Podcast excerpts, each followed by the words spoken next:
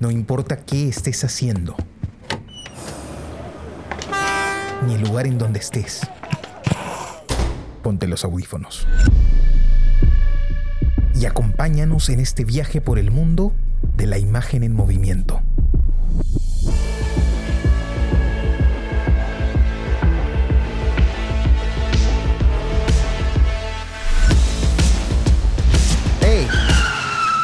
¿Qué cine pasa? ¿Qué tal amigos? Bienvenidos a este nuevo episodio del podcast ¿Qué cine pasa? El podcast donde hablamos de películas que acabamos de ver. Nos gusta decir que están en caliente para nosotros. Los saluda su amigo Carlos de la Torre Paredes. Me acompañan Jesús Alvarado. Hola Carlos, Jonathan, ¿cómo están? Y Johnny Alba. Hola amigos, ¿cómo están? Qué gusto verlos para hablar de cine, que nos gusta tanto. El día de hoy vamos a hablar sobre la película San Soleil de el director Chris Marker. ¿De dónde es el director Jesús? Francés. Francés. sí. Director francés, eh, básicamente se dedica al cine ensayo, ¿verdad? Es un ensayista, es un cineasta, digamos, ¿no? Ahora vamos a conversar un poco más sobre, sobre el cine ensayo y sobre qué es, ¿no? Porque no se ha delimitado tampoco con, eh, con mucha claridad, ¿no? Bueno, esta es una película que, que tú propusiste, Jesús. Eh, ha sido interesante po- poder verla, poder analizarla. eh, de hecho, en- ha sido una experiencia distinta, ¿no? Yo, yo no, no me había enfrentado a películas así, ni, ni siquiera eh, en, en las que habíamos visto anteriormente con, con algunos... eh, con, con algunas películas como esta, la, la de, la de La de Yoshi, Wim Wenders. la de Wim Wenders, por ejemplo. claro. La verdad ha sido interesante verla, porque a pesar de que hemos visto películas también que, que representan al cine ensayo, como, como El Ojo de la Nada de Boris Mitic, eh, esta película de todas maneras tiene diferencias, ¿no? Eh, re- recuerdo que la de Boris Mitic buscaba plantearse co- como un poema rítmico y, eso implicaba pues este, toda la expresión de la película. Eh, en este caso hay siempre una, eh, una comparación, una, cu- ¿cuál sería la palabra? Eh, el tema de, de- traspolar situaciones, ¿no? Y, y a partir de eso ir construyendo una historia que parece inconexa, pero que al final eh, refleja una especie de concepción de, del ser humano, me, dio esa impresión, ¿no? Y, y- y- de la producción del ser humano en general, me dio esa, eh, esa impresión mientras veía la película, porque tenía muchas reflexiones eh, bastante profundas. Me pareció interesante, de hecho lo comentábamos ahí con, con, con Johnny antes de grabar, eh, es una película pues este, para gente que le gusta mucho el cine, ¿no? Es una película complicada Para cineastas. para cineasta, ¿no? Pero bueno, eh, coméntanos un poco, Jesús, por qué de- decidiste por esta película y luego, luego la comentamos entre todos. Sí, claro. Bueno, yo lo voy a decir sin este sin ambajes y de hecho ya adelanto mi calificación. Para mí esta película tiene un 10 porque para mí eh, esto es este, cine con mayúsculas, ¿no? Y para mí Chris Marker es un maestro del, eh, del cine, ¿no? La conciencia que él tiene del uso de las imágenes, eh, además es un montador exquisito, ¿no? Este, tiene una capacidad para eh, contrastar las imágenes, para hacer que, las- que el pensamiento fluya, ¿no? Eh, entre las imágenes, entre las palabras, ¿no? Eh, esa capacidad que él tiene para saltar de un tema a otro, ¿no? Pero bueno, a ver, ya me- muy pronto eh, ya me estoy desordenando. Eh, Emoción, por favor. sí, la emoción, la emoción. Desbordante, que es importante. La emoción, claro. Sí, bueno, estamos ante lo que eh, al- los críticos de cine han, han denominado eh, lo que se acerca más. Sa- San Soleil es como el, prototipo más cercano de lo que podría ser el cine ensayo, ¿no? El cine ensayo. Y para hacer una referencia como más certera con respecto a eso, eh, eh, es inevitable pues ir a los orígenes del, de- del, cine, ensayo, ¿no? Y, los orígenes del cine ensayo, pues, se encuentran en la literatura, ¿no? Se encuentran en la literatura. Eh, porque, eh, eh, porque toma la misma matriz, ¿no? El ensayo literario, que parte de, Michel de Montaigne, ¿no? Y que después continúan este, ensayistas fabulosos como ¿no? Turó, como Adorno, como este, Basín, este, eh, George Bataille. en, en general, lo que... George ¿has escuchado? No, no, no, no lo había escuchado a él, pero eh, en general de, de lo que trata es de permitir que el pensamiento fluya, ¿no? Y de que eh, la forma se vaya convirtiendo en la esencia de, de aquello que se quiere transmitir, ¿no?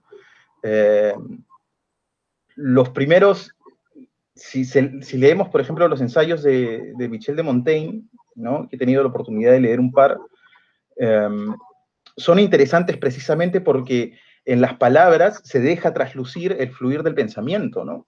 O sea, Michel de Montaigne tiene la capacidad de transmitir la forma en la que su cabeza está funcionando, en la que su mente está funcionando mientras él está escribiendo, ¿no? Y lo transmite sin, sin, sin, sin miramientos, sin temor, ¿no? Eh, nos hace, nos acerca a su forma de entender el flujo del pensamiento, ¿no? Alguna vez, eh, viendo, viendo una película documental, pero con una historia, ¿no? Con un, un sendero más claro que seguir, con mi hermano, eh, él me dijo, pues, este, no, pero eso no, no, no necesariamente, o me dio a entender que eso no era una película, ¿no? Porque una película tenía que tener una historia o algo así, ¿no? Y yo le dije, no, aguanta, o sea, el cine, las películas, son una forma de hacer, ¿no? Son una forma de hacer.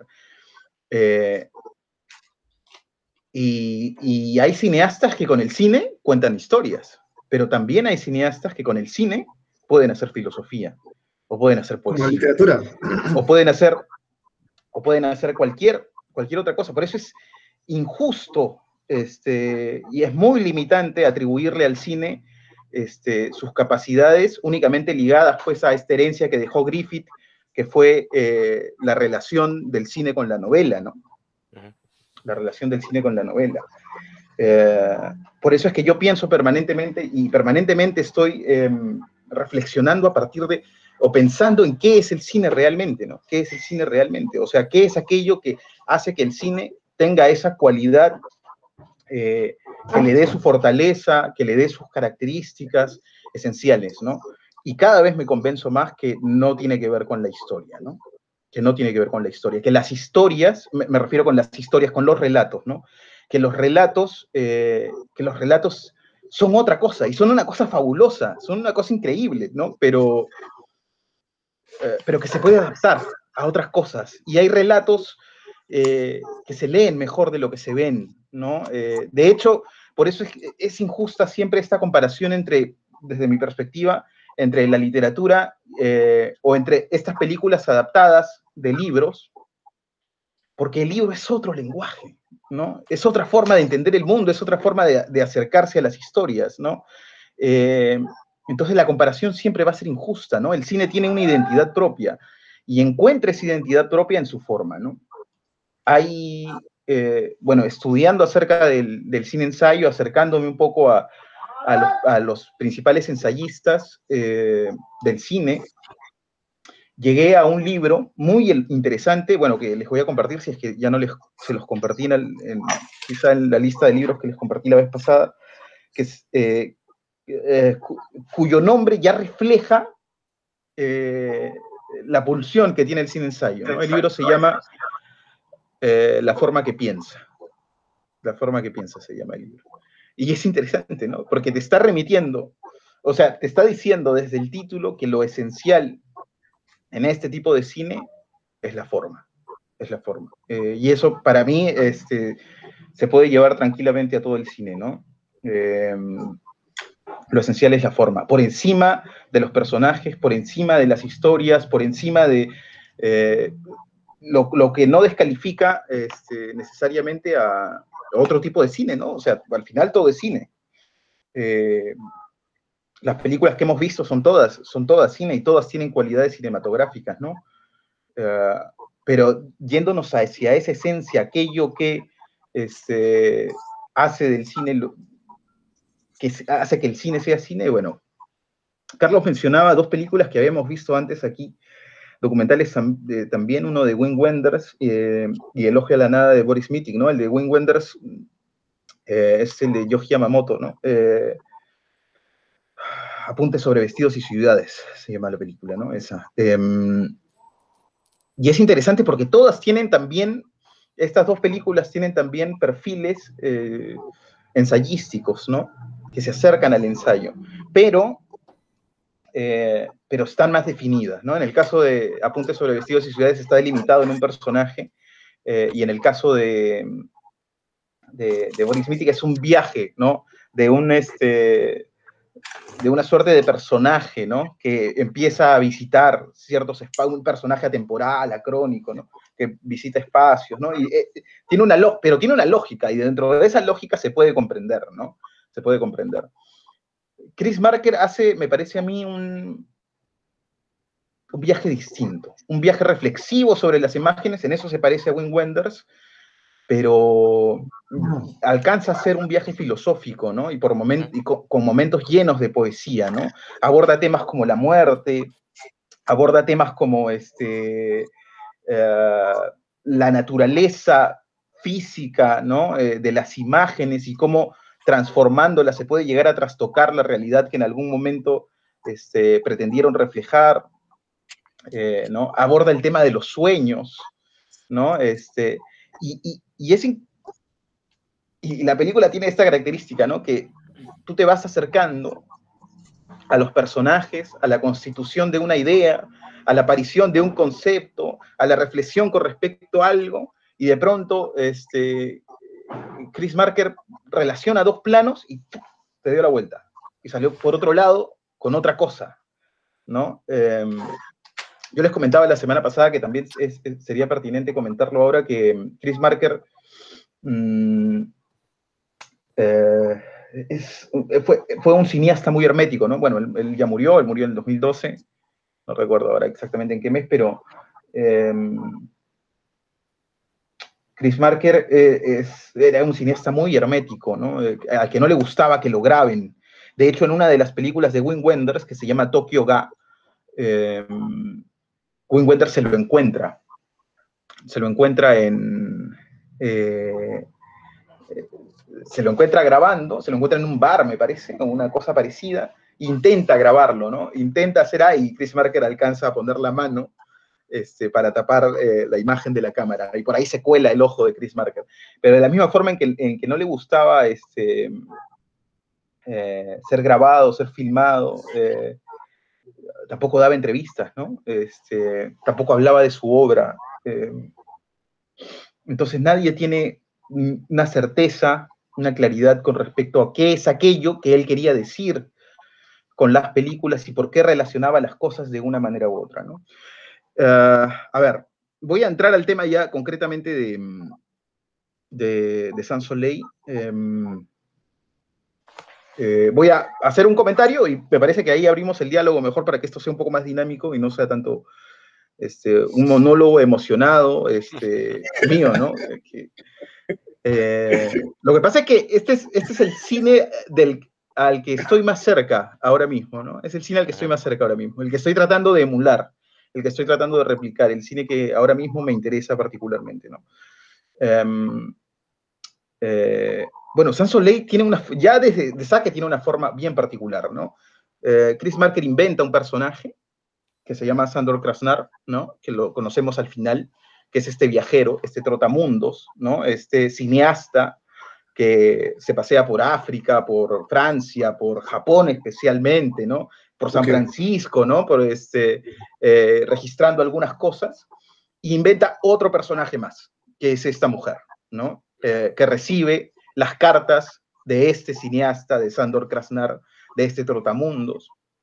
Eh, y a través de la voz de ella, este, es que eh, nosotros conocemos las cartas que este personaje ficticio que es Sandor Krasnar eh, le envió supuestamente, ¿no? conocemos sus apuntes, conocemos sus... Ya de ahí este, es una película que parte, que parte muy interesante, ¿no? que ya emplea un dispositivo muy particular. Es un documental hecho con herramientas documentales, este, ah, pero crea dos personajes ficticios, ¿no? pero crea dos personajes ficticios para lograr, este, para lograr ese objetivo. Tengo varias cosas más que comentar, hay, hay secuencias que me han parecido fascinantes y hablaremos de eso, y este, pero me gustaría primero escucharlos, a ver, no, no sé, ¿qué tal? ¿Qué opinan? Bueno, eh, eh, empieza tú, Johnny. A ver, esta película, justo le comentaba a, Carlos, ¿no? Hay un, hay un comentario que siempre se dice sobre la música que le gusta solo a los músicos, como el, cierto tipo de jazz, por ejemplo, ¿no? Igual pasa lo mismo con cierto tipo de cine, ¿no? Em, como yo había visto eh, cine, este tipo de cine, por supuesto, y la, más, la película más cercana que, que, había visto sobre este cine fue una película de Jean-Luc Godard que vi, creo que justo cuando recién entré a la escuela de cine la vi en el cine, eh, una película de Jean-Luc Godard en el 2016 de haber sido, no, o 2014, no recuerdo. Pero me parecía muy ambiciosa esa película porque Godard lo que hacía en la película era usando imágenes de puras películas de cine, o sea, solamente de, o sea, es como que pegaba películas de cine, recorría toda la historia del siglo XX y con pensamientos profundos que, que, es, que este recorrido le evocaban. Entonces, este, era una película que de alguna u otra forma te inspiraba algo sobre la condición humana, ¿no? Eh, es muy parecida a esta película pero esta película me parece inclusive más eh, atrevida, eh, más, este, rompe muchos más esquemas, mucho más atractiva que, la, que la que bien, la de Godard tiene una edición también bastante acertada. Pero cuando pensé en esto, cuando pensé en Godard, cuando vi, esta película, eh, encontré una reflexión de Godard sobre, sobre este tipo de cine, que sería el cine ensayo, que me hace recordar lo que tú dijiste. Godard, dice algo así como, el, eh, sobre el cine ensayo dice que es una forma que piensa y también un pensamiento que forma. Yo no sé hasta qué punto puedo entender esta frase, pero, pero es la sensación que me da esta película Sans Soleil. Me hizo meditar mucho sobre cómo un espacio o una zona puede eh, una zona puede dar bastante delimitar cómo es la cultura de, toda una sociedad, ¿no? Porque al, al, este autor estar constantemente cambiando de repente a Tokio con África, es la misma especie, son Homo sapiens. Su su, su ambiente, todo su, toda su cultura eh, es distinta y, su misma percepción sobre las mismas cosas, ¿no? Pensamientos sobre la muerte, por ejemplo, eh, la, forma en la que los japoneses ven la muerte es muy distinta a la forma occidental y muy distinta a otras culturas. Entonces, eso me pareció muy, muy interesante, ¿no? La primera frase que yo, que yo vi en la película fue esta que hice, una pregunta que se hace en el minuto 28, que dice, ¿quién ha dicho que el tiempo cura todas las heridas? Sería mejor decir que el tiempo cura todo menos las heridas. Y con muchas imágenes este, acentúa más esta idea. Este tipo de frases, ese tipo de pensamientos me pareció muy, muy interesante, ¿no? Y hay una parte en la película donde cuenta la historia de... Ah, se llama Hachiko, creo, el, perro este que, que en Japón este, esperaba todo el tiempo a, la llegada de un dueño que había, había muerto, ¿no? Y en Japón le, hicieron un homenaje con una estatua, ¿no? es, más o menos son las cosas que yo recuerdo de la película, las primeras imágenes que, que evocaron, ¿no? Pero hay mucho que decir de esta película, ¿no? Hay mucho que decir. No sé si podemos intercambiar ideas. Sí, particularmente eh, recuerdo también ese momento donde habla esta reflexión de, del, de un samurái, me parece que es, pues, ¿no? Es, es, es, un poema, si no me equivoco, ¿no? Donde, donde, donde comenta eso justamente, que, que el tiempo lo que hace es ampliar las brechas más bien, ¿no? Y que lo que queda es, es un vacío de, carne, ¿no? O algo así. Es interesante esa imagen, es muy, muy bonita. Bueno, tiene reflexiones bastante interesantes toda la película. De, de, de hecho, claro, Jesús comentaba que plantearlo como una historia tal vez es injusto, ¿no? Eh, es un concepto tal vez, es un planteamiento, es un intercambio, es, eh, es una reflexión. Eh, y dentro de esto, pues, tiene figuras poéticas, tiene ritmo. es una película bien interesante. definitivamente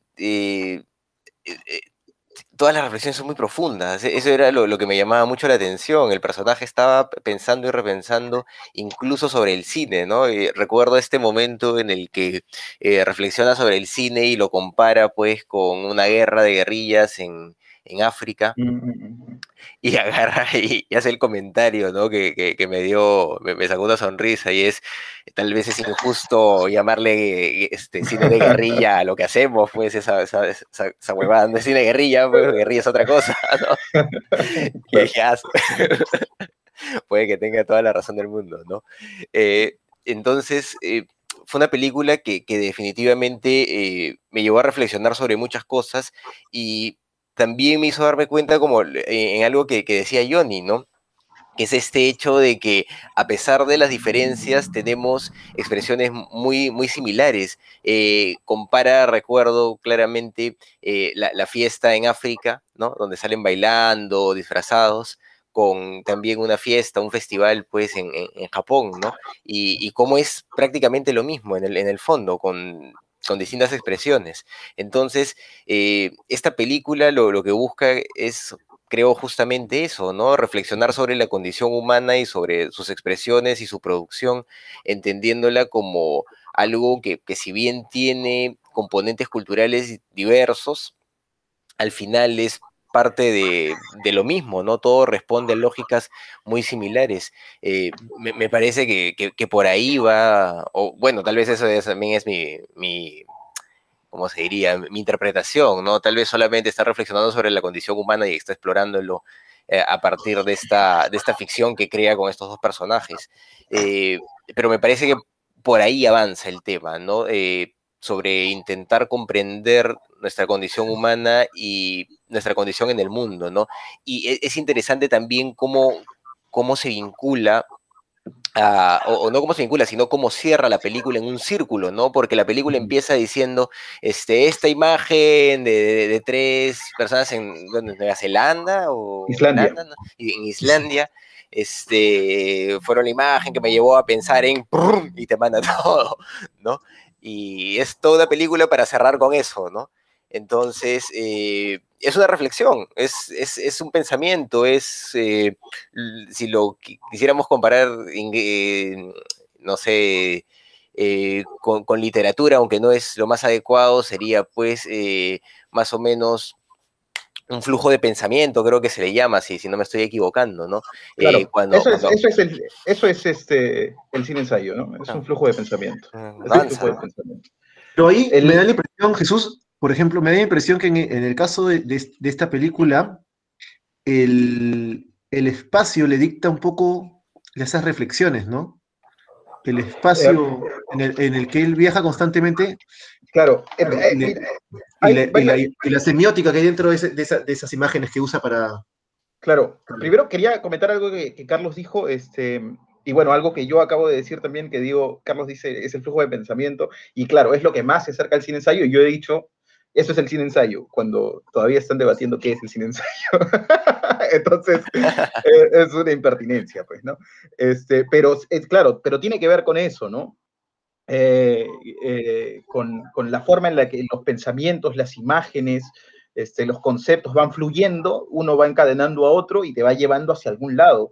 Ahora, eh, Carlos me parece hablaba de, esta necesidad de comprender la naturaleza, y, y, yo diría, no sé si comprender. O sea, no sé si el objetivo de Chris Marker sea comprender ni siquiera, ¿no? Eh, porque es un flujo, precisamente Por, eso, ¿no? Porque es un flujo, porque él está divagando nada más. Está divagando sin, sin, un objetivo, sin un objetivo concreto, ¿no?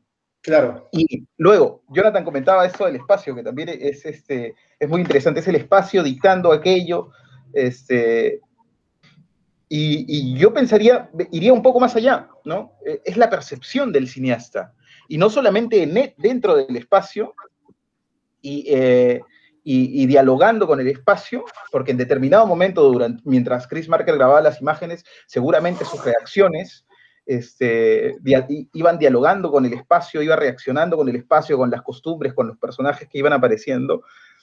Eh, pero ya durante el proceso de montaje ya eso se convierte en otra cosa, ¿no? Porque ya es relación ya no con el espacio, sino con las imágenes y con la memoria, ¿no? Con el recuerdo de aquello este, que el cineasta sintió eh, cuando, vamos a hablar de Chris Marker como el cineasta, así como dicen, eh, ¿no? Cuando hablan de la poesía, el poeta, ¿no?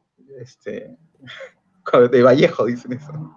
Bueno, el poeta sintió. No, bueno, el cineasta sintió, este, mientras, montaba, mientras montaba las imágenes, mientras las relacionaba una con otras, y, se, iba surgiendo esta evocación, ¿no? Ya desde el primer momento, porque la película empieza de una forma eh, brutal, ¿no? Para mí es uno de los mejores inicios del cine, ¿no? De la historia del cine, definitivamente, porque empieza en una franja negra y esta frase que es una suerte de proyección de clave de cómo interpretar el film hacia adelante, ¿no? Eh, hoy, hoy ya es muy, esta película es del 83, ¿no? Eh, hoy ya es muy usado, ¿no? Ya se suele, y suele verse incluso como, como una suerte de prótesis, ¿no? Estas frases antes de las películas, que dicen cosas de las películas y en base a eso tú interpretas. Pero eh, en este caso, pues, me parece que es fundamental, ¿no? Porque él dice, el alejamiento de los países repara de alguna manera la excesiva proximidad de los tiempos. Espacio, tiempo, repara, ¿no? Y eso, este, y el, bueno, el, hecho de que hable de reparar eh, ya da a entender de que hay algo que, que, ha habido un cisma, ¿no? Pero en esa este, frase marca un, poco lo que es la zona y el espacio, ¿no? Relaciona el tiempo, el espacio, pero sobre todo, para mí lo fundamental es la ruptura, ¿no? Es la ruptura. Porque cuando dice repara, eh, está eh, haciendo referencia a una ruptura, de la que no habla específicamente en esta frase. ¿Podrías repetir la frase, por favor? El alejamiento de los países repara, de alguna manera, la excesiva proximidad de los tiempos. La excesiva proximidad de los tiempos. Y eh, lo curioso es la forma, ¿no? Porque como el cine de ensayo es el, cine de la forma, el cine esencial, el verdadero cine, voy a decir así, aunque me, crucifiquen, este, em, Eh, empieza con una forma muy particular, ¿no? Esta mm. imagen sobre franja negra. La imagen de la felicidad, que son los tres niños de Islandia. Mm. Franja negra, sobre la franja negra, era, estoy parafraseando ahora sí, eh, más o menos. Esto para mí representa la felicidad. No encuentro otras imágenes con qué relacionarlas. Y la siguiente imagen es este, una imagen que yo tuve que ver varias veces para intentar descifrar a ver qué cosa quiere decir, ¿no? Y, bueno, parece ser una imagen de guerra, ¿no? Entonces relaciona la felicidad con la guerra en contraposición, ¿no? En contraste, ¿no? Este, y después de eso, franja negra, no encuentro, este, intento, parafraseando también, ¿no? Intento este, relacionar estas imágenes con, eh, eh, encontrar la relación de estas imágenes con algo otro, este, entre, entre franjas negras. Si no se ve la felicidad, por lo menos se verán las franjas negras. Ah, ya eso es este, o sea, la forma en la que eso ha sido concebido y cómo en introducción, en, solo en la introducción, antes de que aparezca el título de la película que se llama San Soleil, San que es Soleil, este, eh, ya, Chris Marker nos propone un viaje, ¿no? un viaje brutal, ¿no? Entre, donde está empleando todos los recursos, porque además la imagen de la felicidad está en silencio. Y el silencio ya genera, como nosotros no, no estamos habituados al silencio, al silencio ese absoluto, eh, la imagen con el, con el silencio este, genera una extrañeza, ¿no? Eh, una extrañeza casi hipnótica casi hipnótica, ¿no? Yo no sé si a ustedes les pasa, a mí, a mí ya me sucede con algunas imágenes cuando el silencio está bien trabajado, puede ser, pues, este, eh, puede ser abrasador, ¿no? Eh, puede ser brutal, ¿no? Y funciona en este contraste, ¿no? En el cine. Funciona, funciona en contraste, pero eh, claro, sí, sí, sí, sí, claro, tiene que ver con eso, tiene que ver con eso. Eh, y tiene que ver, claro, con ese, con ese observar desde una perspectiva distinta, ¿no? Darle la vuelta a lo que vemos o, conocemos de forma rutinaria, habitual, ver otra, otra forma de mirar, ¿no? Y esa es la otra cosa fundamental en, la, en el cine de Chris Marker, ¿no? Que si nosotros viéramos las imágenes, o muchas de las imágenes, no todas, pero muchas de las imágenes, eh, desprovistas de toda la película, o sea, descontextualizadas de la película, solo las imágenes, son unas imágenes, son imágenes con una potencia brutal, muchas de ellas, ¿no? Casi con una poesía intrínseca a las imágenes. Hay una forma de entender eh, el mundo a partir de la relación con las imágenes. Hay gente, eh, sobre todo cineastas, fotógrafos, pintores, que no, no tienen otra forma de abordar la realidad más que este, más que mediante una cámara, ¿no? O más que mediante un pincel en el caso de los pintores.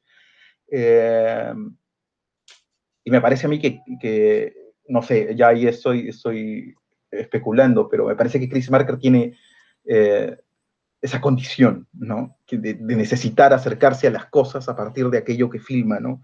Yo siempre me pregunto cuando veo una película de estas características, este, ¿cuánto habrá filmado, ¿no?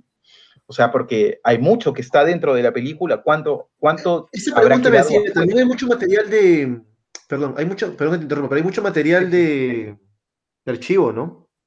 Mm. Hay algún material de archivo, algún material en dos o tres momentos, me parece, pero casi todo es, es grabado por él, ¿no? Pero además son, él está, porque lo otro es que, si yo estoy de acuerdo en que refleja una identidad con respecto a lo que ocurre en Japón, ¿no? A las características de las personas, de la sociedad, lo que ocurre en África y todo eso. Eh, pero es, es, una es una subjetividad, ¿no? Es una percepción, porque él está construyendo y está dándole sentido a, cosas que él ha visto, está relacionando imágenes que no tenían relación, está tratando de transmitir eh, conceptos, emociones y esas cosas desde una percepción subjetiva, ¿no? Subjetiva, o sea, él está descontextualizando las imágenes, o bueno, el montaje en esencia es eso, ¿no? Descontextualizar las imágenes, arrancarlas de, su espacio de realidad concreta, o de esto que podríamos llamar realidad, ¿no? Em, y las está colocando de una manera determinada, en un orden determinado, eh, buscando generar una, Yo diría que es como hacer, hacer, hacer Kuluchov con una carga semiótica enorme. Lo que pasa es que el, cine de Chris Marker obedece, eh, eh, obedece obviamente a una tradición, ¿no? Bueno, creo que lo hablábamos hace un par de programas em, sobre aquello que decía Guerin eh, que, que diferencia el cine de la televisión, ¿no? es que el cine forma parte de una tradición, ¿no? Está bebiendo permanentemente de sus maestros. Este, y es inevitable no, pensar en, en, esta película, a pesar de las diferencias, en Bertov, por ejemplo, ¿no? Que era uno de los protoensayistas, ¿no? Eh, o, pensar en Einstein, ¿no? Porque permanentemente este, esta película está construida en base a juxtaposiciones, ¿no? O claro, como ha dicho Jonathan en Kulechov, ¿no? Eh, en esta relación de las imágenes, ¿no? Y cómo esto que hoy se nos hace tan natural no tenía sentido en la época de los rusos, pues, ¿no? De los, padres del cine ruso, del cine mundial, habría que decir, ¿no? En realidad. Em, bueno, entonces, escenas que, que a mí me, me dejaron este, impactado, ¿no? En el 643, ¿no? Eh, la gente del puerto.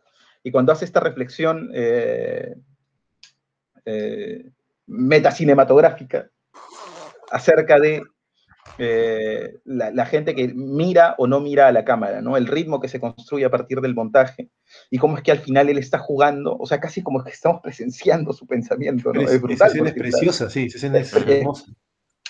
Es preciosa, claro, es preciosa. Este, otra escena que me gustó muchísimo, que me pareció, ¡ah! y que además, o sea, Chris Barker tiene la clarividencia ah, de, de, quitarle el, o de dejar aparcado a un lado el discurso y permitir que en ese momento se despliegue solamente eh, las, lo visual, ¿no? Eh, que es la escena del, tren, ¿no? De los durmientes en el tren, ¿no? Donde se construye esta secuencia brutal en la que eh, estas personas están soñando, ¿no? O se da a entender que están soñando con estas imágenes llenas, pues, de, eh, me parece que son películas, ¿no? De, del cine japonés, este del que ya he hablado, además, unos minutos antes, ¿no? Esa escena es, este, pucha, es, es, brutal, ¿no? Es brutal, a mí me gustó muchísimo, me gustó muchísimo esa escena, ¿no? Luego, me, me, me gusta mucho cómo es que cuando empieza a hablar de este amigo, ¿no? Que, este, que interviene estas imágenes, ¿no? Que, eh, que las hace más reales en su concepto, ¿no? Este, y Chris Marker un poco divaga sobre esto también, porque esto habla de la, eh, la naturaleza material de las imágenes, ¿no? O sea, eso es otra discusión que es permanente siempre en, el cine, entre los cineastas, entre aquellos que piensan las imágenes, eh, cuánto de la realidad está tomando realmente la, eh, la cámara, ¿no?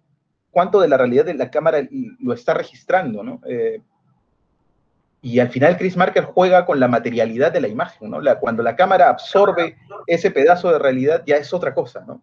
Ya se convierte en otra cosa y puede ser intervenido, y puede ser cambiado, y puede ser reinterpretado, ¿no? Este, es como el extremo de aquello que, eh, que, se puede, que se puede hacer el cine, que puede hacer el cine, ¿no? Lo está llevando al extremo, al extremo radical. ¿no? Como esto es cine, puedo hacer con esto lo que me dé la gana. Es el juego de la forma. Eh, bueno, esos, esos. Tengo algunos otros más por aquí, pero a ver, no sé. ¿Qué les parece? Yo, tenía una pregunta justo respecto a, lo que comentaba Johnny, eh, pero ya más, más respecto al tema de producción en sí, ustedes que están más metidos pues en este tema, ¿cómo funciona eh, cuando uno necesita imágenes de archivo? Eh, ¿Dónde se buscan esas imágenes o, a quién hay que pagarle esas imágenes? Por ejemplo, ahí salen imágenes pues de, de cohetes que salen, no sé, pues imagino que que son de, registro de periodistas, etcétera, y hay un montón de imágenes que son, o sea, no, son algunas, ¿no? No, no son un montón, pero que, definitivamente son de archivos, son sacadas de noticias, son sacadas de imágenes, pues, muy conocidas. ¿Cómo se hace cuando el cine necesita eso? Bueno, hay, ahora es un poco más fácil, ¿no? Este, hay páginas ya de donde eh, hay un par ahí, pues, las, voy a, las voy a compartir para que podamos compartirla también con los, eh, con los oyentes.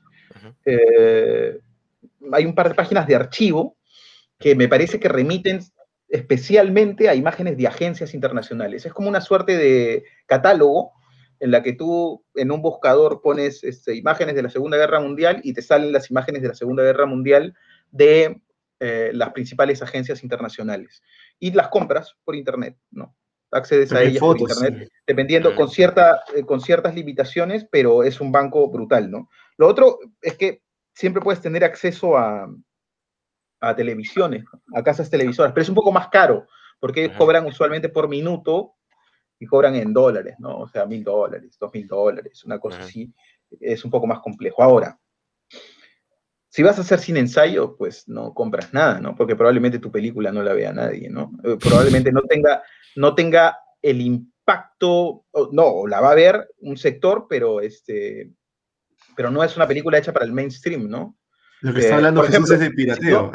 No, no, no, no, bueno, bueno, puede ser, sí. Pero si yo necesitara una imagen del Japón, por ejemplo, ¿no? Y estoy haciendo una película de cine ensayo aquí en Perú, muy improbablemente este, el autor de la imagen en Japón eh, sabría o se llegaría a enterar que yo esta imagen, ¿no? Por eso es que... Cómprala, Mira, loco, te, leo un poco algo que... había leído acá sobre... No, pero para, cerrar solamente la idea, por eso es que hay muchas películas que si ustedes prestan atención, se ve al final de la película. Eh, en esta película se han usado imágenes de tal, cuyo este, dueño aún no ha sido encontrado. Si usted es el dueño, por favor, comuníquese a esta imagen para negociar. Ah, esa buena forma. Bueno, puede, puede, puede servir, puede servir. Pero está interesante, es bueno saberlo, porque a veces uno quiere, quiere utilizar estas imágenes pues en, sus proyectos y no lo tiene claro. Yo, por ejemplo, no lo tenía tan claro, ¿no? No sabía que bastaba con, con el tema de, de, comprarlo en un banco de, de, imágenes, como se hace para diseño, por ejemplo. ¿no? el catálogo es brutal, ¿eh? es brutal, el catálogo periodístico de esas cosas, sí. Excelente, no lo había relacionado. Bueno, bueno, definitivamente es, es, una película que plantea cosas muy interesantes y muy innovadoras, ¿no? Eh, yo, yo, me preguntaba también por qué se focalizará tanto en Japón. Eh, ¿Qué creen ustedes? ¿Tiene, que, ¿Tiene relación con el nombre? Mm. Yo, creo que... sí, bueno. continúa, continúa, Jonathan, por favor. Yo hablo mucho, ya, estoy muy emocionado, perdóname. ¿eh? no, dale. Nos damos cuenta, nos damos cuenta. Eh, es una buena pregunta la de Carlos porque, o sea, yo estoy tratando de contestar la misma pregunta que yo me hice, pues, ¿no? Yo creo que Japón y África, pero Japón es porque Chris Martin, Chris, perdón, estoy, estoy cambiando de nombre, loco. Chris Marker inevitablemente tiene una formación occidental, entonces eh, es, un es un contraste muy bello para el documental eh, partir desde allá. Tiene esa fascinación, pues, ¿no? Por el, por el mundo desconocido del... Y, y yo creo que, bueno, yo por ejemplo, ahora que estoy viviendo acá en Australia, este, por supuesto que el mundo asiático, o sea, porque hay, acá hay mucha gente de Asia, ¿no? De la India, de Japón, y, es considerablemente distinto su percepción de muchas cosas, o sea, de, muchas cosas, o sea, no solamente lo que se ve a simple vista, sino como han crecido, como ellos han crecido, y ahí en el, en el, en el documental, por ejemplo, hablo en, habla algunos rituales religiosos con, vinculados al vinculados al, a la religión esta mm, japonesa. ¿Cómo se llama esta religión? Que no es budista. El, mm. el sintoísmo, ¿no? El sintoísmo, que es la religión este, japonesa, y el budismo, ¿no? Son percepciones de muchas cosas muy distintas a la occidental, como la muerte, la vida, este, la, percepción de las, la, percepción de las cosas, la relación con los animales y la, relación con la vida misma. Entonces, creo que es inevitable un contraste tan fuerte como ese, ¿no? Cómo los japoneses se relacionan con eso. Y había, había una parte donde, donde recuerdo que el, el autor habla sobre la percepción de la muerte para los niños, e inmediatamente antes de cambiar a viajar a África, inmediatamente sale cómo matan a una, a una jirafa. No sé si recuerdas esa parte. Mm. Sí, sí, sí. Una parte muy, muy, muy, muy este, explícita, muy explícita. el, contraste, el contraste es, es fortísimo. Eh, están todos los niños eh, eh, orientales, los japoneses, en, una, en un ritual, y después al otro lado del mundo está un cazador occidental matando a una jirafa. Entonces, ahí está y todo en imágenes, ¿no? Claro, eh, eh, un, gran maestro del cine me dijo en, me dijo en algún momento, este, lo único que te va a permitir tocar las zonas más profundas es que tu dispositivo quede claro, ¿no? O sea, que tu forma esté clara. Si tu forma está clara, ya podrás, habrás resuelto algo fundamental para tocar este, las profundidades o de la naturaleza humana o de, no sé, llevar, llevar tu película hacia, hacia otros extremos, ¿no? Este, y, claro, de acuerdo con, las cosas que comentaba Jonathan, eh, y yo añadiría un criterio que es fundamental incluso en el cine más convencional, incluso en la literatura, incluso en el teatro, eh, incluso en la música, incluso en, en, todo aquello que tiene que ver con el ser humano, ¿no? Que es este, el acercamiento a, aquello que es desconocido. ¿no? Lo desconocido siempre, este, eh, siempre nos trastoca, ¿no? por lo menos de primera impresión. ¿no? La capacidad del artista está en tomar esa, esa primera impresión, en no llegar a mimetizarse con ese espacio absolutamente como para que las cosas no signifiquen lo que significaron inicialmente, en tomar eso y, y lograr transmitirlo, ¿no? Es lo que, eh, en algún momento un profesor de guion este, llamó eh, lo antropológicamente relevante, ¿no? O sea, en las clases de guion, recuerdo, eh, comentaron algo así como que eh, claro, la película tiene que ser interesante, los personajes, pero hay que acercar al, o me parece que lo leí en un libro, eh, pero hay que acercar al espectador a un mundo que le sea ajeno, ¿no? Que le sea ajeno.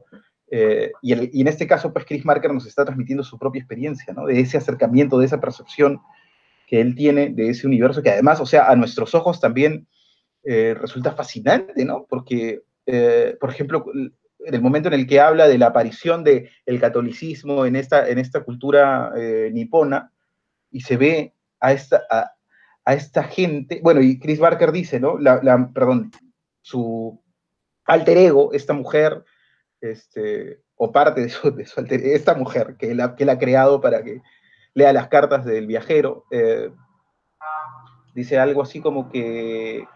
Em,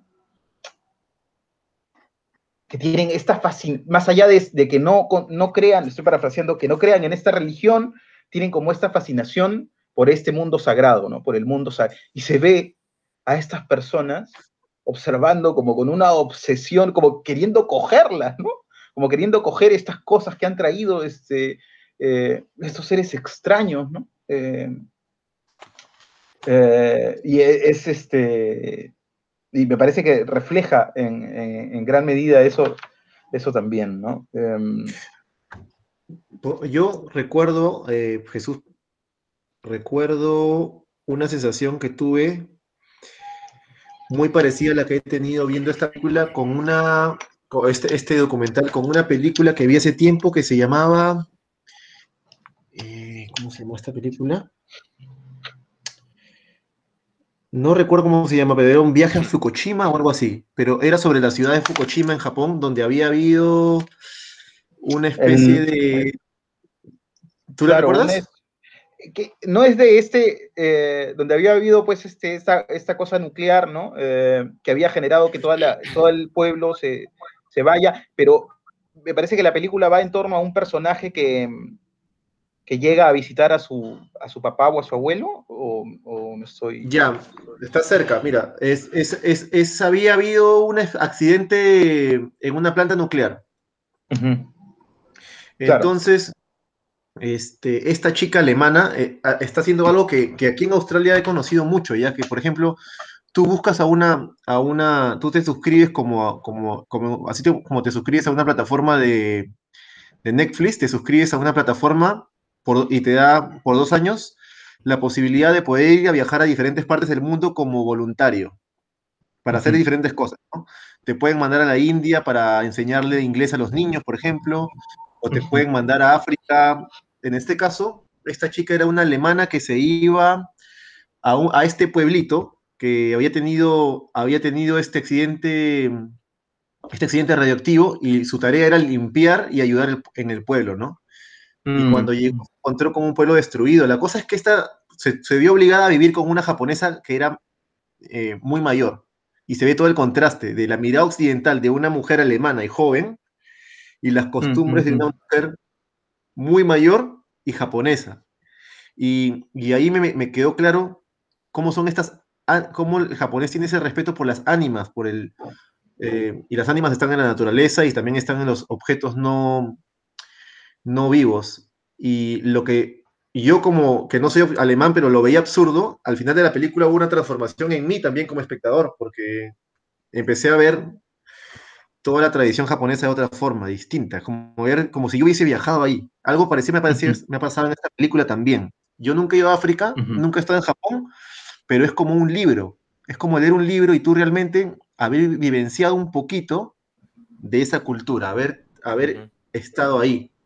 Y porque el, autor, el director hace reflexiones muy, muy, muy, muy profundas y sinceras sobre lo que todas estas, estas zonas le transmiten y apoyado con todo el poder, del, del, montaje que usa, que es impresionante. Entonces, es, es, como leer un libro sobre otras culturas. Esa percepción la sentí muy clara yo en esta película. No sé si lo, me dejo entender a lo que, a lo, que quiero decir, o tú lo sentiste algo parecido. Yo creo que sí, ¿no? Yo creo que sí, sí. Eso, se, eso se siente. Mm. Eh, esa, este, este ir y venir de contrastes, pues eh, al final creo que lo que buscan también es de, cierta forma eso, ¿no? Eh, mostrarnos un poco de, cada cultura por las que ha pasado, pero eso en el marco de este, de este personaje ficcional, pues que, que tiene ópticas muy particulares, ¿no? Incluso este, que hoy en día no, no son tan políticamente correctas en, algunas cosas. Eh,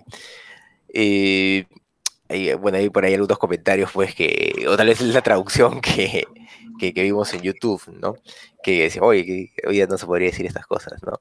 Pero eh, funciona muy bien porque enmarca todo esto desde una óptica particular, ¿no? Eh, es interesante en la medida en que no son solo imágenes que van una tras otra, eh, mostrándonos algo completamente crudo, porque estos contrastes terminan siendo crudos, sino que guiados por esta voz ficcional, que tiene una óptica particular, una forma de ver el mundo, de entenderlo, de interpretarlo y, de generar valores a partir de eso, ¿no? De decir que está bien, que no está bien. Eh, esto se vuelve pues realmente algo algo muy asimilable para todos nosotros, ¿no? Porque es justamente como si nos estuvieran escribiendo nosotros, es como si hubiéramos recibido estas cartas, es como si nos estuviéramos enterando de lo que ha ido viendo este amigo que ha viajado a este lugar, este otro, y es un amigo que te cuenta las cosas así, ¿no?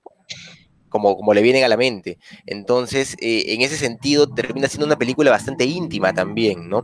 Porque te empieza a, a contar cosas desde una óptica muy, muy, muy particular con la que tú puedes terminar empatizando porque sientes que conoces ese personaje, ¿no? Y sientes que sabes cómo, cómo piensa y cómo está viendo el mundo. Eso me pareció bastante interesante. De, hecho, eh, es una película muy difícil, ¿no? Yo, yo la veía y decía, ah, que, es una película dura, ¿no? Para, para, muchos, para muchos espectadores.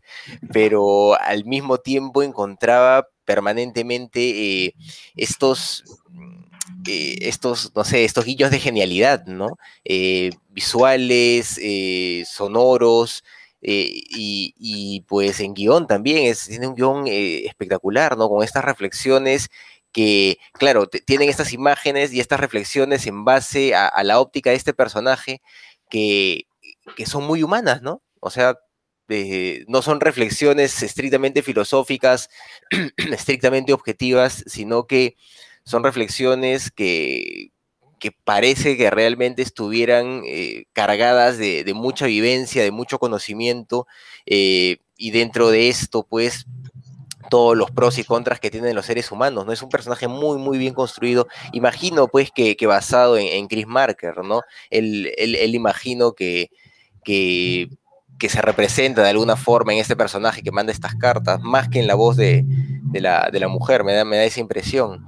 Eh, pero creo que logra algo muy interesante en eso, ¿no? Y e, este ritmo que le da vinculándolo a las imágenes, pues eh, funciona muy bien, ¿no? Como comentaba Johnny, e, este momento, pues, de donde vemos cómo los niños japoneses asumen la muerte y luego vemos la muerte de una jirafa eh, en el otro lado del mundo, eh, puede llegar a ser muy crudo, puede llegar a ser muy chocante, pero al final es parte de lo mismo, ¿no? Es parte de una, de una degradación que podemos asumir de formas diversas. Recuerdo también el momento eh, que, me, gustó mucho por, porque la imagen implicaba una, un cierto nivel de degradación, pero que, era asumido por todos como algo que no era negativo, ¿no? Y es el momento en donde están en este museo, no es un museo, es un, templo de gatos, me parece, donde hay un cementerio de gatos también, ¿no? Y la cámara enfoca y eso también es muy interesante, el, director está jugando permanentemente con las imágenes, con, encuadres, con perspectivas que, son eh, planteamientos artísticos de por, sí mismos, ¿no? y, yo recuerdo claramente eh, donde están todos los gatos blancos y hay uno con la pata rota, ¿no? Y ese es el que está ahí, enfocado, ¿no? Y, y, uno dice, ¿por qué está enfocado en que tiene la pata rota, ¿no? Y, y es y es porque hay algo más en eso de ahí, e, es, parte de, la vida, ¿no? Este nivel de degradación y la gente no lo vota, no lo sacan de ahí, es parte de eso y lo asumen como eso. Y me hace recordar también que la cultura japonesa no tiene problemas con las cicatrices, por ejemplo, ¿no? Sino que eh, las, las, respeta mucho. Incluso hay todo un rollo, pues, este, de, reparación que hacen de cerámica que se ha roto, vinculado a esta lógica de del respeto que hay por las cicatrices, ¿no? Entonces, eh, me parece que, juega con eso, con, con, esa lógica, ese tema de por qué el gato está ahí, pero por qué el director se enfoca en ese gato en particular, a, mí me da esa impresión, ¿no? Que el, director está intentando mostrarnos permanentemente que dentro de, mm, de todo, de todo lo, que nosotros podemos concebir dentro de, la humanidad y nuestra humanidad, eh, dentro de la, perfección, de la belleza, de lo bueno, de lo tranquilo, también hay, hay siempre un nivel de degradación, ¿no? Y, eso, eso se da permanentemente en este contraste de imágenes, me, dio esa sensación. Claro, hay, eh, hay dos cosas que han surgido a partir de, esto último que, has comentado, Carlos. Primero es, eh, sobre el procedimiento. Siempre me gusta imaginar, ¿no? Eh, y es especular y ahora especular en exceso porque Chris Marker ya está muerto, no habría forma de corroborar nada, pero mm. me, gusta, me gusta pensar siempre en, cómo son los procesos, ¿no? Cómo los cineastas se acercan a los procesos, porque quizá eso hace para mí el cine más viable también, ¿no? Hacer cine lo hace más viable, se convierte en algo que se puede hacer realmente, ¿no? No es más fácil de ver también. Con este misticismo tan, tan brutal que tiene el cine y todo este halo así medio eh, bueno, eh, eh, pensaba en, yo me imagino a, Chris Marker permanentemente este, registrando cosas, acercándose a la realidad a través de la cámara y fijándose en cosas particulares. Y eso me parece a mí que es ya en, en, todo el cine, en todos los géneros, por eso es que algunas películas funcionan y otras no, por eso es que unas películas tienen estilo y otras no, por eso es que este, eh, incluso en Hollywood hay películas que han trascendido este, a, lo meramente comercial eh, y es eh, el hecho de que en qué, en qué se está fijando el director, ¿no? Eso es lo que le da la categoría de autoral a una película, ¿no? ¿Qué es aquello que a esta persona, desde su subjetividad, desde su experiencia, desde, desde, desde sus vivencias, este, qué es aquello que le llama la atención, ¿no? ¿Qué es aquello que le llama la atención? ¿En qué se está fijando? ¿Qué es lo que está viendo? ¿No? Eh, y, precisamente en esto, seguramente igual a, muchos fotógrafos, igual a los pintores también, eh, lo genial es la forma de ver, eh, porque el cineasta está viendo más allá de lo que cualquier otro turista puede ver, ¿no? Y está construyendo sentido a partir de eso, ¿no? Ahora, y lo otro era, yo sí me imagino a Chris Marker grabando mucho, ¿no? Grabando mucho, eh, recogiendo mucho material, eh, sin despreocupado por lo que vendría, por lo que vendrá más adelante, ¿no? O, si, o de si por de eso saldrá o no saldrá una película, ¿no? Un poco más preocupado por el proceso, por la necesidad misma de registrar, ¿no? Y ya, me gusta decir eso a mí del documental, ¿no? Que en el documental uno, eh, y en el cine ensayo particularmente aquí, en esta película, particularmente en esta película, eh, uno se va dando, cuando, filma, se da las palabras, ¿no? Tú te das las herramientas a ti mismo, te das las herramientas para posteriormente en el montaje poder construir un discurso, ¿no? Em, ¿Te has dado cuenta que el, que el, bueno, al menos en el cine ensayo, que yo nunca le he llamado cine ensayo este tipo de cine, pero lo he visto antes, ¿no? Pero es una buena forma de llamarlo, sin ensayo, porque es, como tú, tú mencionabas a Montaigne, ¿no? Hay un libro de Montaigne muy interesante que se llama De la amistad, que, que, es prácticamente evaluar un tema profundamente. Pero te has dado cuenta lo diferente que es a la forma en la que nosotros hemos trabajado antes, por ejemplo, cuando hemos planteado los trabajos que hacíamos juntos a, en Lima, es la forma más estándar, ¿no? Es muy distinta que esta forma mutiladora, ¿no? De trabajar, que es la forma en la que trabaja el gran cine, ¿no? Ultra profesionalizada, donde cada uno este, conoce bien su, pero donde precisamente por esos límites hay poco espacio a la autoría, ¿no? Y se ha visto con algunos mm. cineastas, ¿no? Mm. Este, por mencionar a algunos latinoamericanos con, eh, con Cuarón, ¿no? Cuando hace su transición a Hollywood, cambia, ¿no? Es otro, ¿no? Este, O mm. La Raín, ¿no? Eh, cuando hace su transición a Hollywood, Jackie no es lo mismo que, que Tony Manero, ¿no? No es lo mismo. Mm. Hay, entonces tú dices que hay en medio, y en medio hay una industria, pues, ¿no? Gente ultra profesional. Este... Bueno, es relativo, pero sí es interesante. No, Ahí- pero pasa lo mismo, por ahora- ejemplo, con, con Alex de la Iglesia, con esta película que hizo en Hollywood. Ah, claro, la de Netflix, una ¿no? mesa, que Sí, sí, sí. a sí, mí, sí. a mí no me, me desagradó, la Bueno. verdad, frente a lo que normalmente hacía, ¿no? O sea, ah, eh, me parece que Alex de la Iglesia demu- demuestra consistencia en el manejo, pero sí definitivamente es muy distinta a esta película que tú me mostraste. eh, ¿Cómo se llamaba, Carlos, esta El película? Día de la Bestia. No, no, no. em, ¿Cuál? Acción Mutante. no, otra. Que. Ay, no recuerdo. una- que, que se daba en un bar, me parece, ¿no? Ah, el bar. Mirindas, algo de eso. Ah, ya, ya, ese es el, el- el cortometraje, ya, este, Mirindas Asesinas, creo, claro, claro. Ahí está su esencia, ¿no? Ahí está, Sí, y sí, eso no sí, tiene nada que ver con, con Claro. la película esta que sale. Que, que Sí, nada que ver. No, pero miren, el Día de la Bestia, es bestial, ¿ah? Por si acaso, Alex de la Iglesia. No, cosa. Había algunas reflexiones que había apuntado aquí sobre esta película.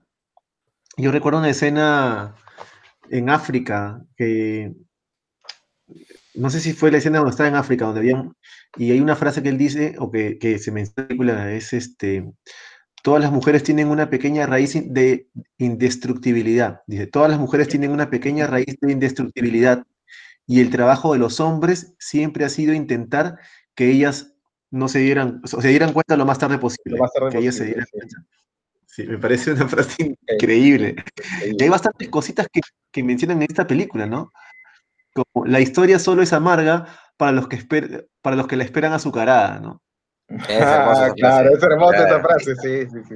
Esta sí, frase me, acuerdo. toca, me, me to- me tocó a mí particularmente porque yo, yo cuando vine a Australia, este, yo nunca vine esperando una historia azucarada. Entonces a mí, realmente, aunque todo lo que, lo que te puede pasar ¿no? en tus planes cuando tienes una pandemia en el medio, en un país lejos de tu familia, pero hay mucha gente que ve- ha venido aquí pensando que aquí todo iba a ser fácil, que iban a llegar y, ah, y no, cholo, es como que no es así pero la expectativa y el contra hay, hay tantas cosas que he visto en esta película que me han hecho pensar. Hay una parte en la película donde mencionan un libro muy interesante. No sé si recuerdan una escena de la película donde están en una especie de...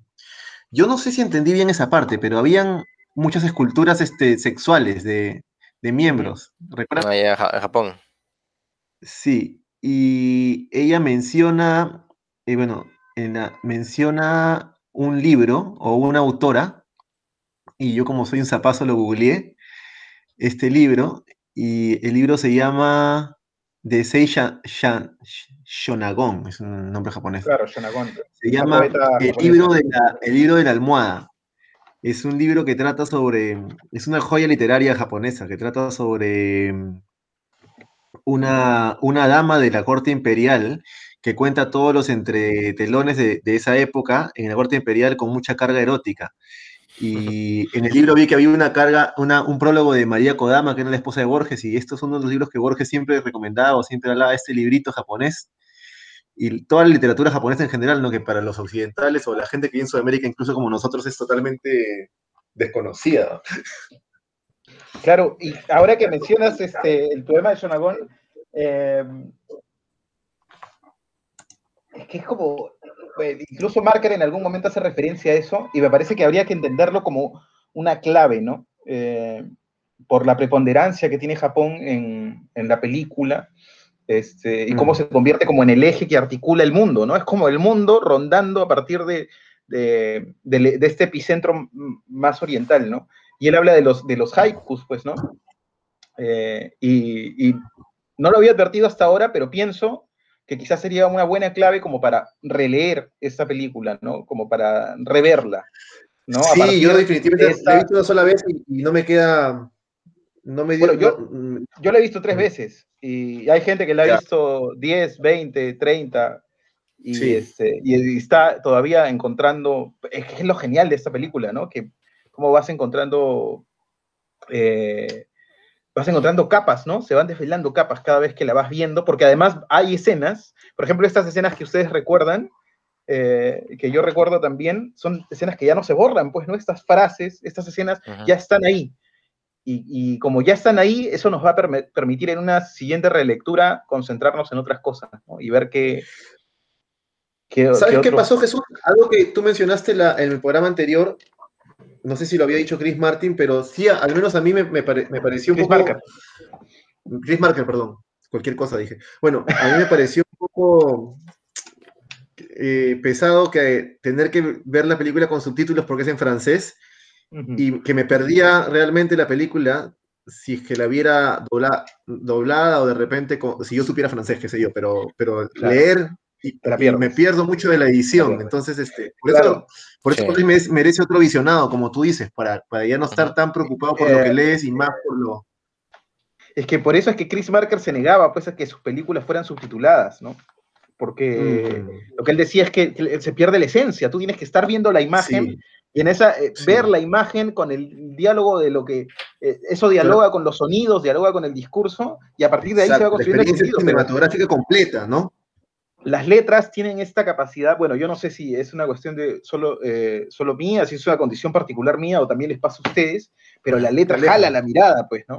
La letra jala la mirada. Aparece letra y el cerebro tiene la necesidad de ir a la letra a ver qué dice para entender. Mm. sí, es, sí. Eh, definitivamente, en esta película en particular, porque, bueno, claro, muchas películas las vemos subtituladas porque vemos películas de todas partes del mundo, ¿no? Japonesas, qué sé yo. Pero en esta película en particular, que es tan cinematográfica, pues sí, es una desventaja total no, no saber francés o no verla doblada. yo, pienso que los subtítulos funcionan para las películas que están más relacionadas con las historias, ¿no? Eh, porque, claro, está siguiendo la historia, ¿no? Está siguiendo la historia. En, en, general, en general, nunca ayudan los subtítulos. Lo que pasa es que nosotros no podemos hablar todos los idiomas, ¿no? O sea, no, no, hay, no, hay, de otra. Claro, claro, claro, claro, no hay de otra, pero los subtítulos se hacen más aprovechables. Lo que quiero decir es que se hacen aprovechables cuando eh, la columna vertebral de la película es la historia, ¿no? Incluso a mí me pasaba que, yo no sé ustedes, pero eh, habla muy rápido la, francesa, ¿no? Habla muy rápido. Y es que ellos hablan rápido. Entonces, mierda, puta, ¿qué dijo? estaba leyendo la frase anterior, se me quedaron dos palabras, puta madre. Ya, ese pasaba, cuando, Como, dice ideas, ideas tan poderosas, Claro. Inclusive sabiendo el idioma te no te, quedaría fresco. no, y tú te quedas pensando en la idea y ya estás hablando de otra cosa. Claro, ahora, yo, yo insisto. Son frases sencillas. o sea, inclusive sabiendo el idioma, ¿te quedarías como qué dijo? O como que... No, no, es que nuestra experiencia nunca será la misma que la de un francés viendo esa película. Claro. Eh, tendríamos que no, solamente aprender francés, sino, sino este, vivir en, en, base a toda su experiencia. Pero además de eso, yo quería complementar esto porque mm. se dijo, y hay cosas que quedan y, hay ideas muy fuertes y de pronto pasa otra cosa y va como un tren, ¿no? Este, avanzando de una cosa a otra así muy rápido.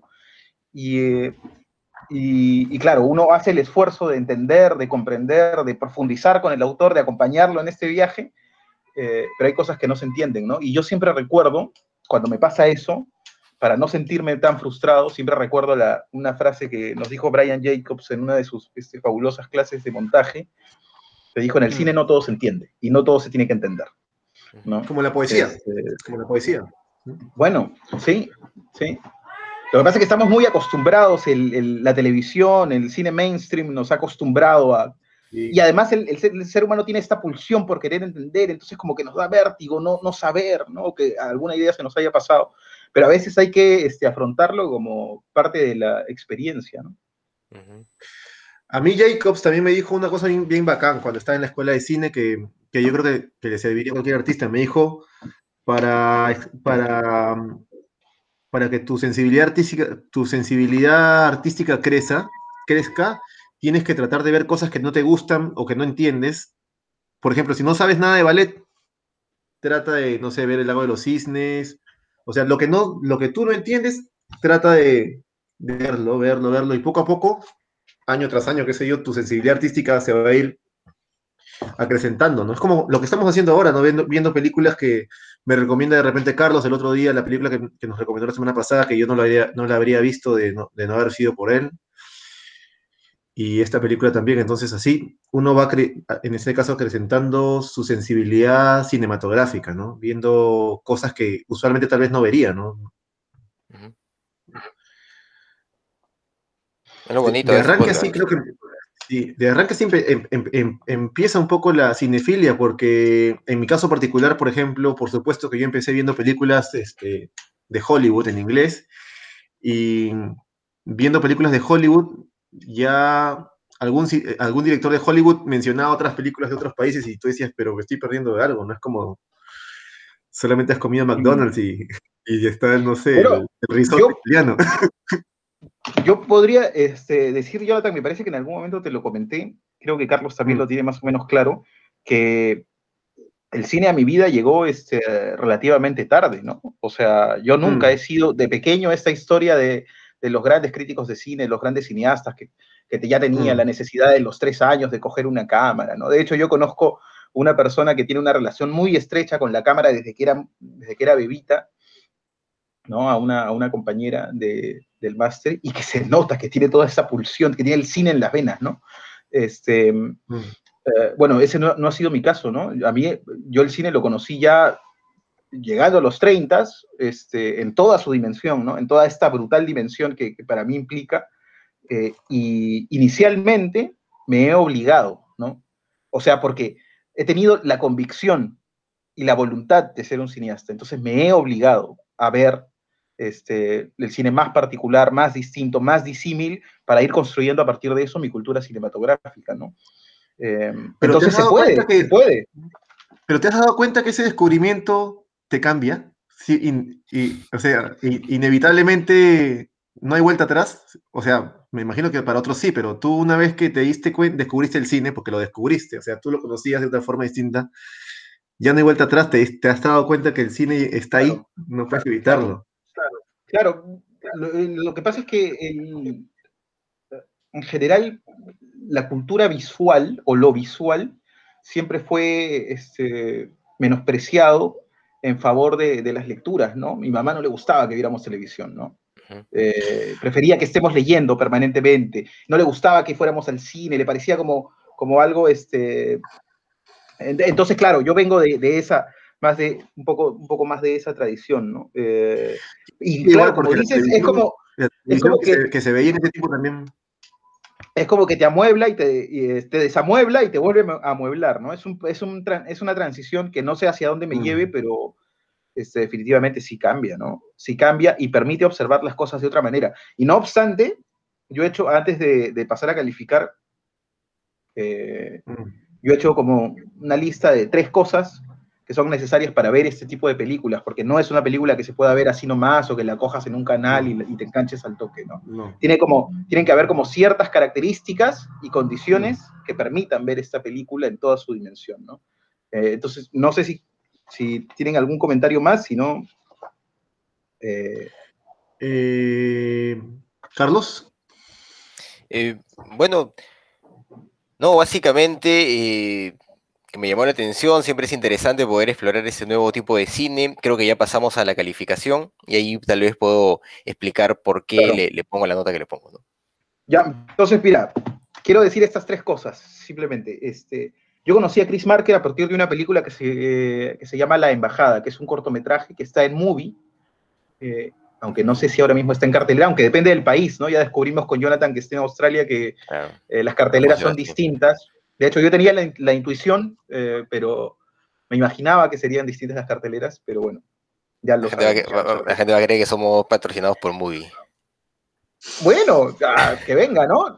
Para mí lo, fundamental es que la gente, este, que quienes nos escuchan, sepan que hay una plataforma en Latinoamérica de cine independiente este, que es brutal, ¿no? Con películas que nunca se imaginarían ver. ¿no? Eh, bueno. Es más barata que Netflix que es más barata que Netflix que, y mucho más aprovechable que Netflix. Sí. Este, em, bueno, eh, vi esta película, La Embajada, y me sorprendió, ¿no? Está una temporada eh, de Chaplin ahora Sí, perdón. Hay una temporada de Chaplin, sí, sí, sí. Hay una temporada de Chaplin. Está genial, ¿no? Chaplin, que es un genio. Tenemos que ver una película de Chaplin, ¿ah? O sea, para mí, Chaplin abrió a mis ojos este, la pureza y la capacidad que tiene el cine, ¿no? Porque yo le hice ver Chaplin a mi hijo muy, este, muy mm. pequeño y, lo veía divertirse, ¿no? Saltar de un lado a otro, correr de aquí para allá, este, viendo, viendo a Chaplin, ¿no? Es la pureza del cine. Eh, bueno, lo que quería decir era que, y claro, y, cuando vi la embajada de Chris Marker, eh, era, era más o menos en esta etapa, ¿no? En la que me estaba tratando de acercar a, formas distintas de, entender el cine, eh, a cines diferentes, a otras formas de ver y me resultó este, de una extrañeza desconcertante. Ah, y, viendo otras cosas más adelante, fui aprendiendo que eh, hay películas como Sans Soleil que no pueden ser vistas así nomás, ¿no? Entonces, este, solamente tres consejos para, para ver este tipo de películas. Lo primero es que este, esa película, la experiencia sería totalmente distinta de ser vista en sala, ¿no? Si alguien en el mundo, hoy en el, 2021, puede ver esta película en sala, puta, no lo ¿no? Métanse a ver esta película en sala. Eso, eso sí, sí, sí, por lejos.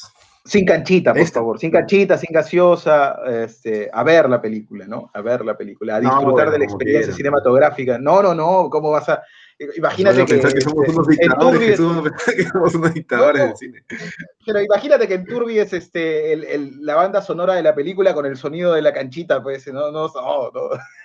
Sí, sí, yo coincido, coincido, coincido totalmente.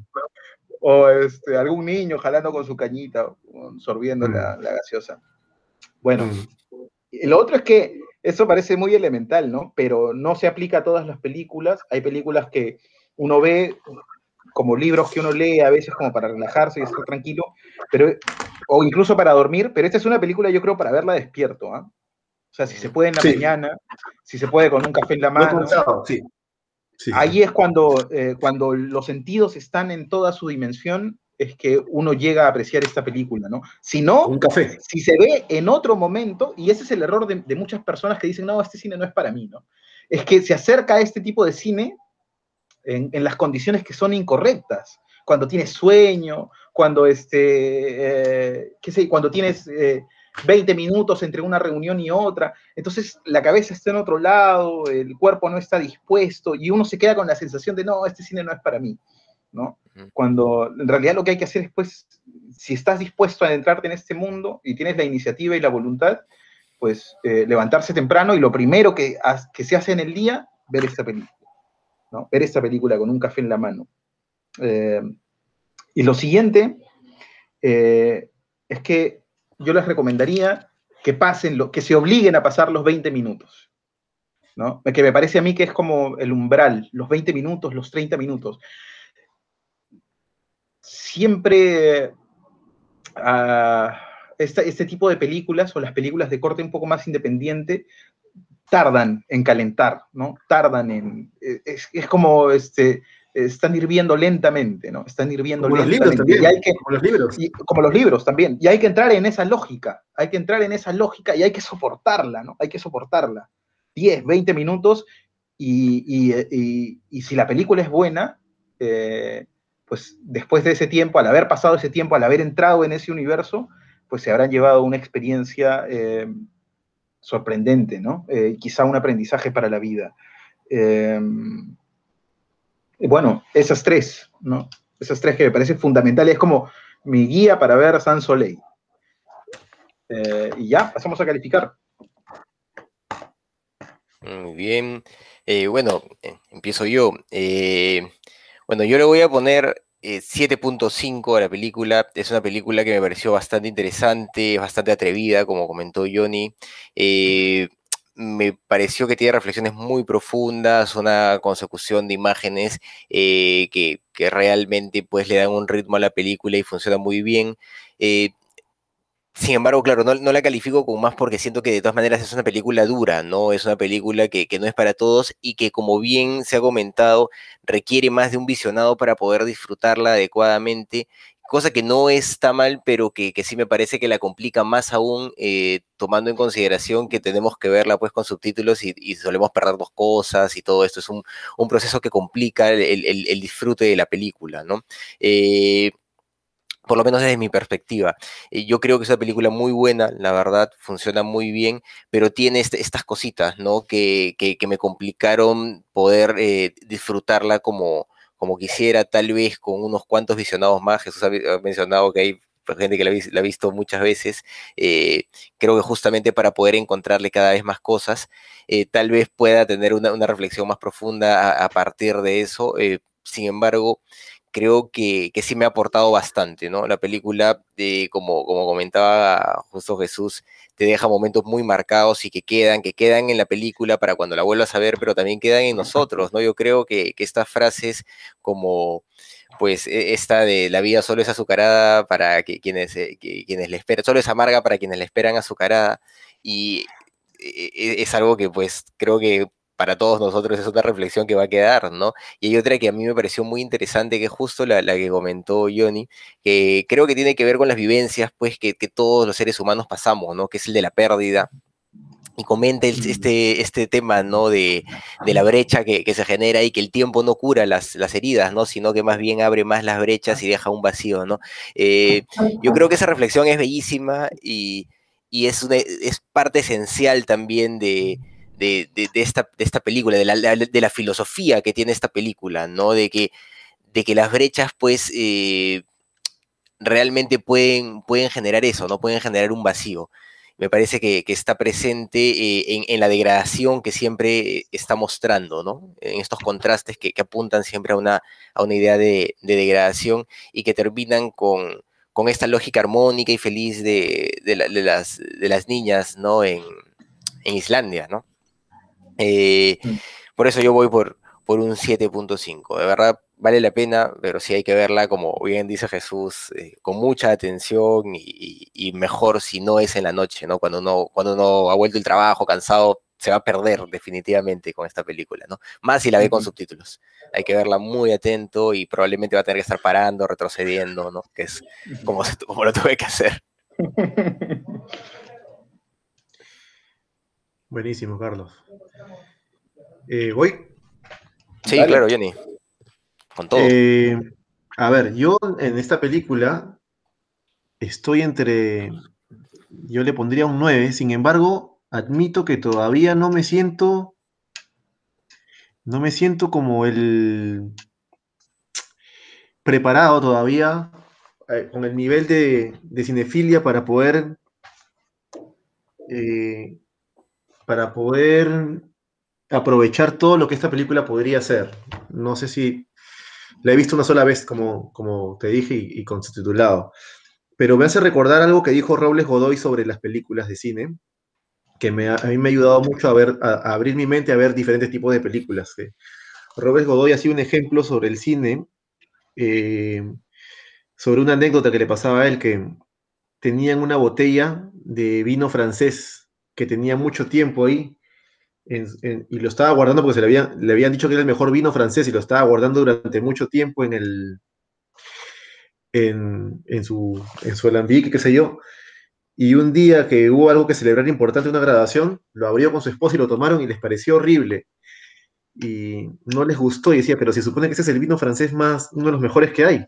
Y, y al final después de tiempo se dieron cuenta que no había sido vino, sino que había sido otro tipo, otro tipo de, bebida, y que era lo mejor, no sé si coñac, bueno, coñac es un aguardiente, pero era otra, otra cosa, no era vino, pero sí era lo mejor, pero no era vino. Entonces ellos tomaron eso pensando que iba a ser vino, entonces les pareció horrible porque su expectativa era distinta. Lo, mismo pasa con este tipo de películas, o sea, cualquier, cualquier película, si nosotros no, no estamos preparados para, para la experiencia y esperamos otra cosa, va a ser muy difícil que nos adentremos en ella, ¿no?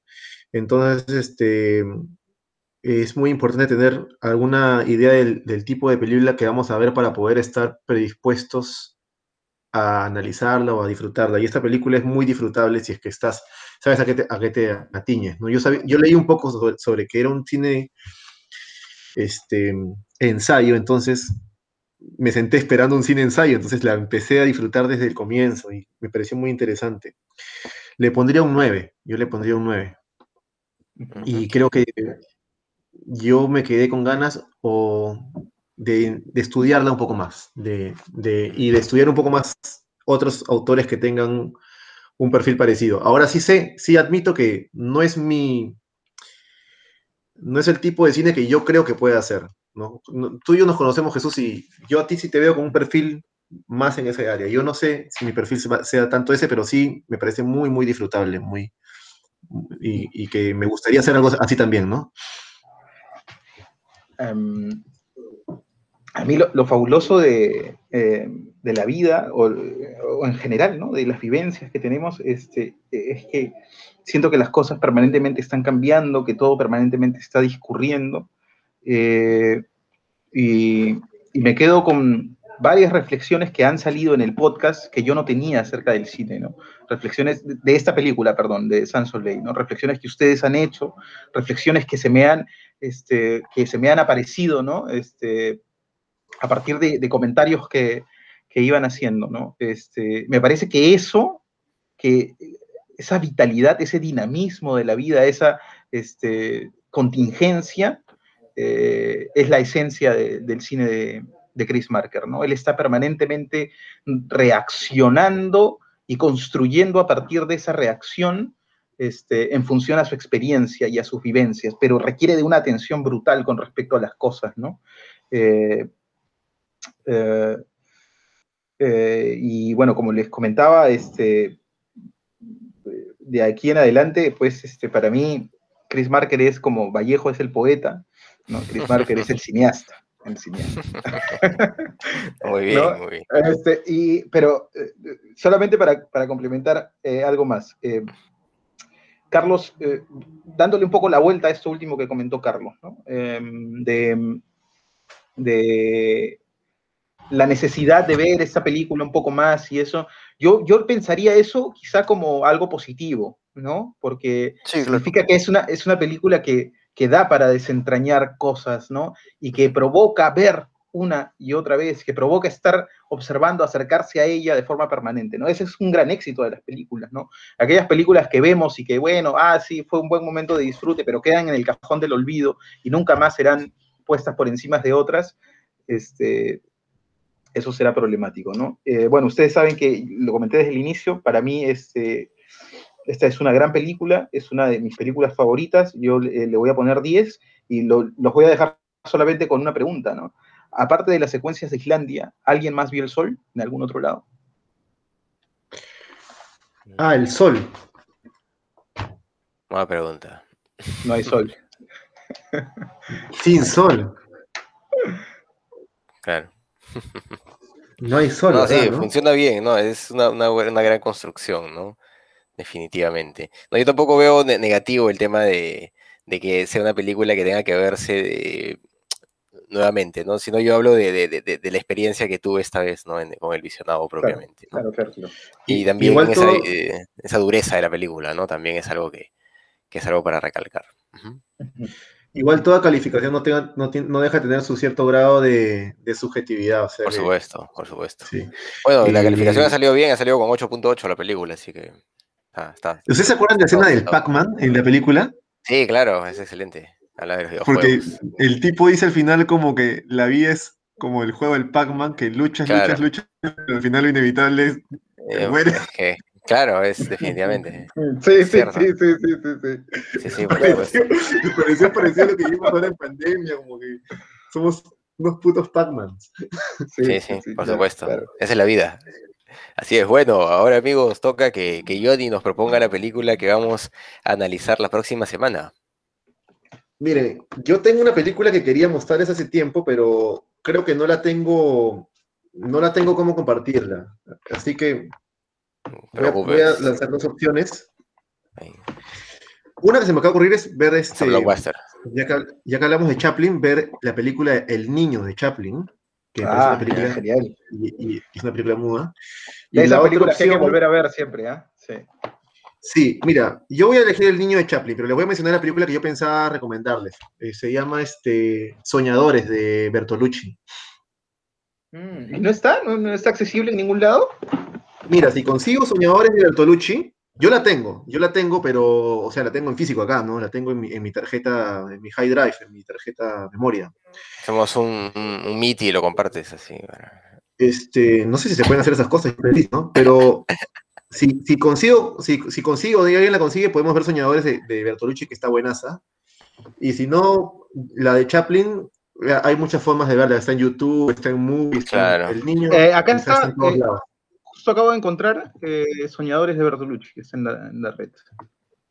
Ah, golazo, golazo, golazo. Entonces, ¿con cuál te quedas? A ver. Eh, difícil decisión. Yo creo que para que vean algo nuevo sería. Me gustaría mucho que vean, que vean por su cuenta ustedes la de Chaplin también, o que analicemos Chaplin en otro momento también, me gustaría mucho. Ya veamos, quiero- soñadores. La de Bertolucci, porque seguro no la han visto y qué sé yo. Sí, Yo no lo he visto, yo no lo he visto. Genial. Y es una película distinta de- en cierta forma. Pero es, es ficción, entonces estaríamos pasando al otro lado. Hemos visto una documental, estaríamos pasando a ficción. Claro. Chaplin también es ficción igual. Veamos la de Bertolucci, pues. Si la tienes, veamos la de Bertolucci. Y más adelante Genial. pondré Chaplin o cine mudo, ¿sí? Perfecto. Entonces, ¿cómo se llama la película que vamos a ver? Soñadores. De Soñadores de Bertolucci. Y Perfecto. esa película es del vemos conversación. 2003. Esa, y esa película yo la vi en el cine, loco. ¿ah? Yo me acuerdo que esa es una de las películas que me hacían pensar, yo debía estudiar cine. Sí, ahí debe estar en, en, en Estudié cine. Vimeo, probablemente. Sí, cine. sí, algún día hablaremos de eso en el podcast para que. Mm, Ahí se consiguen Vimeo de pago o cualquier cosa, no es gran problema. Bueno amigos, eso ha sido todo por el día de hoy. Muchas gracias por seguirnos. Hemos sido, sí, para, para Johnny es la una de la mañana ahí en Oh, Australia. Hasta una próxima. Hemos sido sus amigos de ¿Qué cine pasa? Nos vemos. Chao. Cuídense. Chao, un gustazo, amigos. Un abrazo.